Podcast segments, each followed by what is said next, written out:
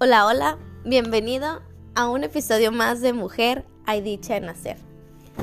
Les recuerdo mi nombre es Alejandra Cota, me congrego en la Iglesia Neotestamentaria Ser, donde siempre serás bienvenido. Bueno, les platico que esta semana he estado meditando mucho en una palabra que leí en Lucas capítulo 1, en el anuncio del nacimiento de Jesús, eh, a partir del, del versículo 26 donde dice, al sexto mes, el ángel Gabriel fue enviado por Dios a una ciudad de Galilea llamada Nazaret, a una virgen desposada con un varón que se llamaba José, en la casa de David. El nombre de la virgen era María. Y entrando el ángel donde ella estaba, dijo, Salve muy favorecida, el Señor es contigo, bendita tú entre las mujeres. Mas ella cuando le vio se turbó por sus palabras y pensaba, ¿Qué salutación sería esta? Paréntesis. Salutación es saludo, porque yo no sabía, entonces les paso el tip. ¿Qué salutación sería esta? Entonces el ángel le dijo, María, no temas, porque has hallado gracia delante de Dios, y ahora concebirás en tu vientre, y darás a luz un hijo, y llamarás su nombre Jesús. Este será grande, y será llamado Hijo del Altísimo, y el Señor Dios le dará el trono de David su padre y reinará sobre la casa de Jacob para siempre, y su reino no tendrá fin. Entonces María dijo al ángel, ¿Cómo será esto? Pues no conozco varón. Cuando se refiere a conozco es que ella nunca había estado con, con un hombre. Respondiendo el ángel le dijo, El Espíritu Santo vendrá sobre ti, y el poder del Altísimo te cubrirá con su sombra, por lo cual también el santo ser que nacerá será llamado Hijo de Dios. Y he aquí tu parienta Elizabeth. Ella también ha concebido hijo en su vejez y está en el sexto mes para ella a la que llamaban estéril. Y aquí la palabra que retumbó en mi corazón. Porque nada hay imposible para Dios. Entonces María dijo, He aquí la sierva del Señor, hágase conmigo conforme a tu palabra. Y el ángel se fue de su presencia.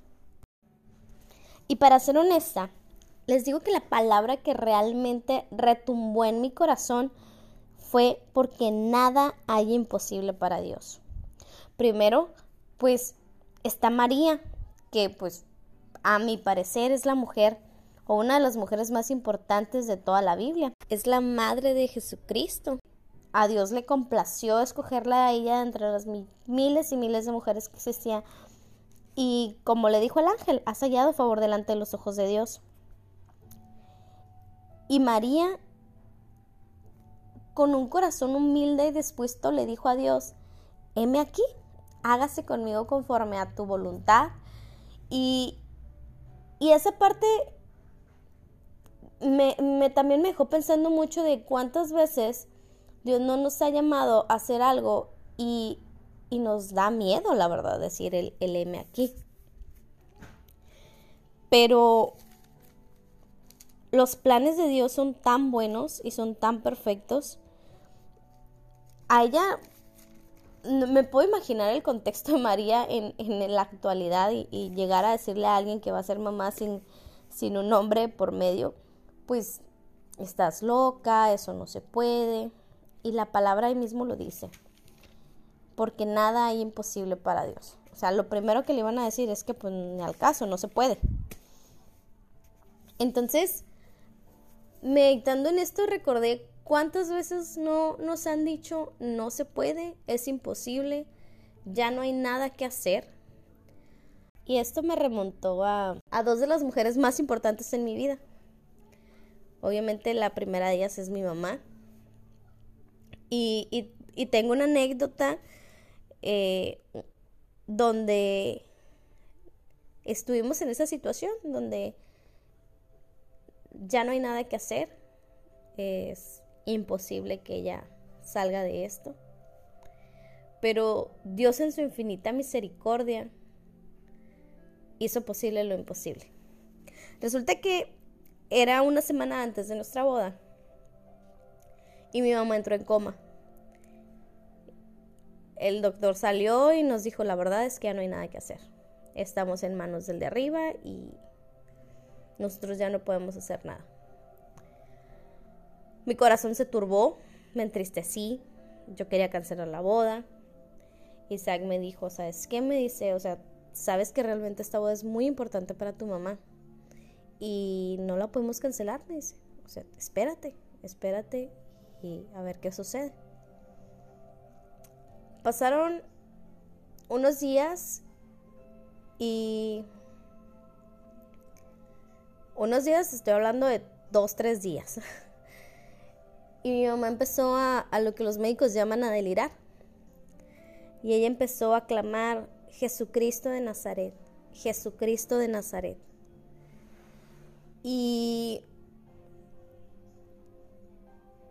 yo creo realmente que mi mamá lo que estaba haciendo era clamar a la misericordia de Dios porque realmente ahí entendí lo importante que era para mi mamá el estar en, la boda, el estar conmigo, en compartir ese momento. Y la verdad es que Dios en su infinita gracia y en su infinita misericordia la levantó. O sea, yo, yo siempre platico, mi mamá se debió de haber muerto un sábado antes de nuestra boda.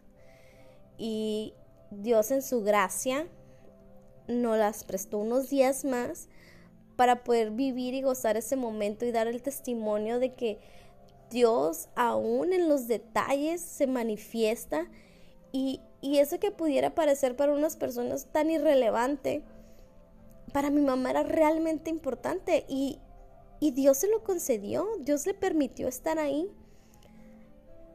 Tenemos un Dios que aún entre los muertos te levanta. ¿Habrá algo imposible para Dios realmente? Y ahí es donde me quedé pensando y, y, y recordé también mi tía Brenda, este, igual nos encontramos ante un panorama donde los médicos nos dijeron pasen a despedirse porque pues la verdad es que difícilmente va a pasar la noche. Pasamos todos muy entristecidos, pero seguíamos clamando por un milagro para ese Dios de lo imposible y es el que venció la muerte no una, sino dos, tres, miles y miles y miles de veces porque Él, él la venció y, nos manifiesta sus milagros. Entonces, pasamos con mi tía y, seguimos clamando a Dios. Nunca se me va a olvidar la frase de mi abuela y hoy, hoy la entiendo, hoy la vivo, donde dice, decía, eso dice usted, le dijo al doctor, que la verdad, en mi familia pecamos de imprudente, ¿no? Este, pero su corazón realmente, el corazón de madre, creía y vivía esa palabra. Eso dice usted, pero Dios tiene la última palabra. Y ahí fue cuando comprendí que es cierto, Dios tiene la última palabra. Cuando el mundo te dice no, cuando te, todos te cierran la puerta, cuando parece que no es posible hacer las cosas, Dios se manifiesta y dice, yo soy el Dios de lo imposible. El que mí cree gozará de vida eterna. Y las cosas se empiezan a acomodar milagrosamente. Y muchas veces se nos olvida que ese milagrosamente es el hecho materializado de lo que Dios hizo. O sea, el milagro no se hizo solo. Eso es lo que creo que muchas veces nos perdemos. El milagro no sucedió solo.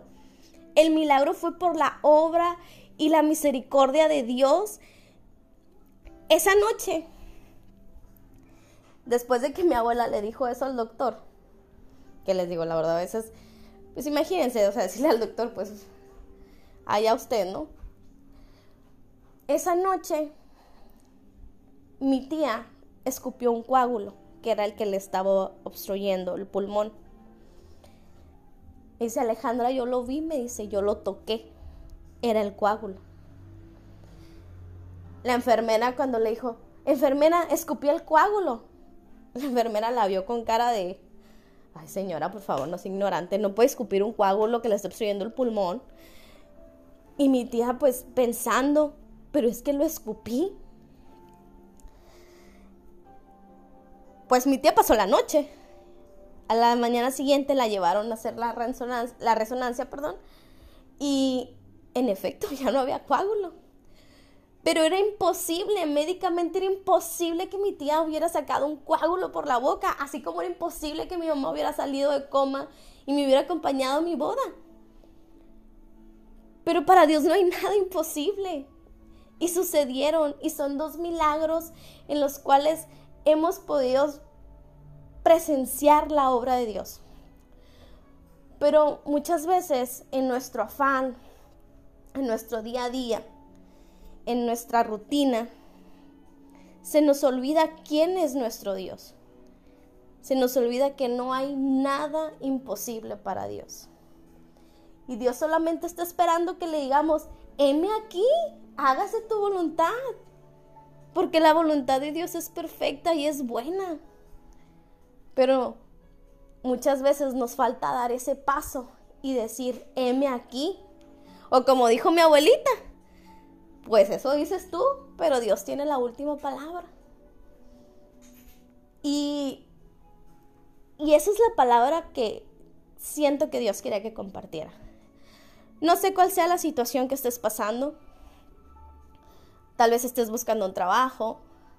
Tal vez estés pasando por una enfermedad sumamente grave o una enfermedad pequeña.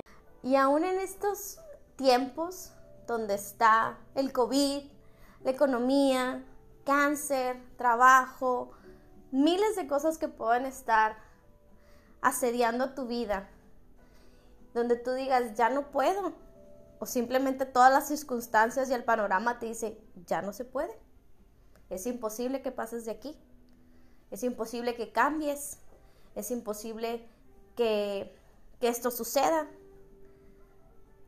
Jesucristo está clamando y diciéndote, yo soy el Dios de lo imposible. El que en mí cree tendrá vida eterna. Y yo con esto me despido.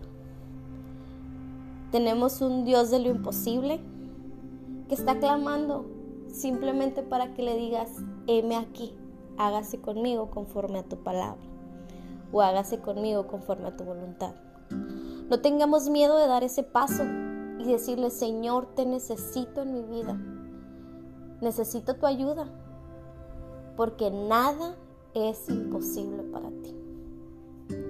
Amén. Que tengas un excelente día y que Dios te bendiga.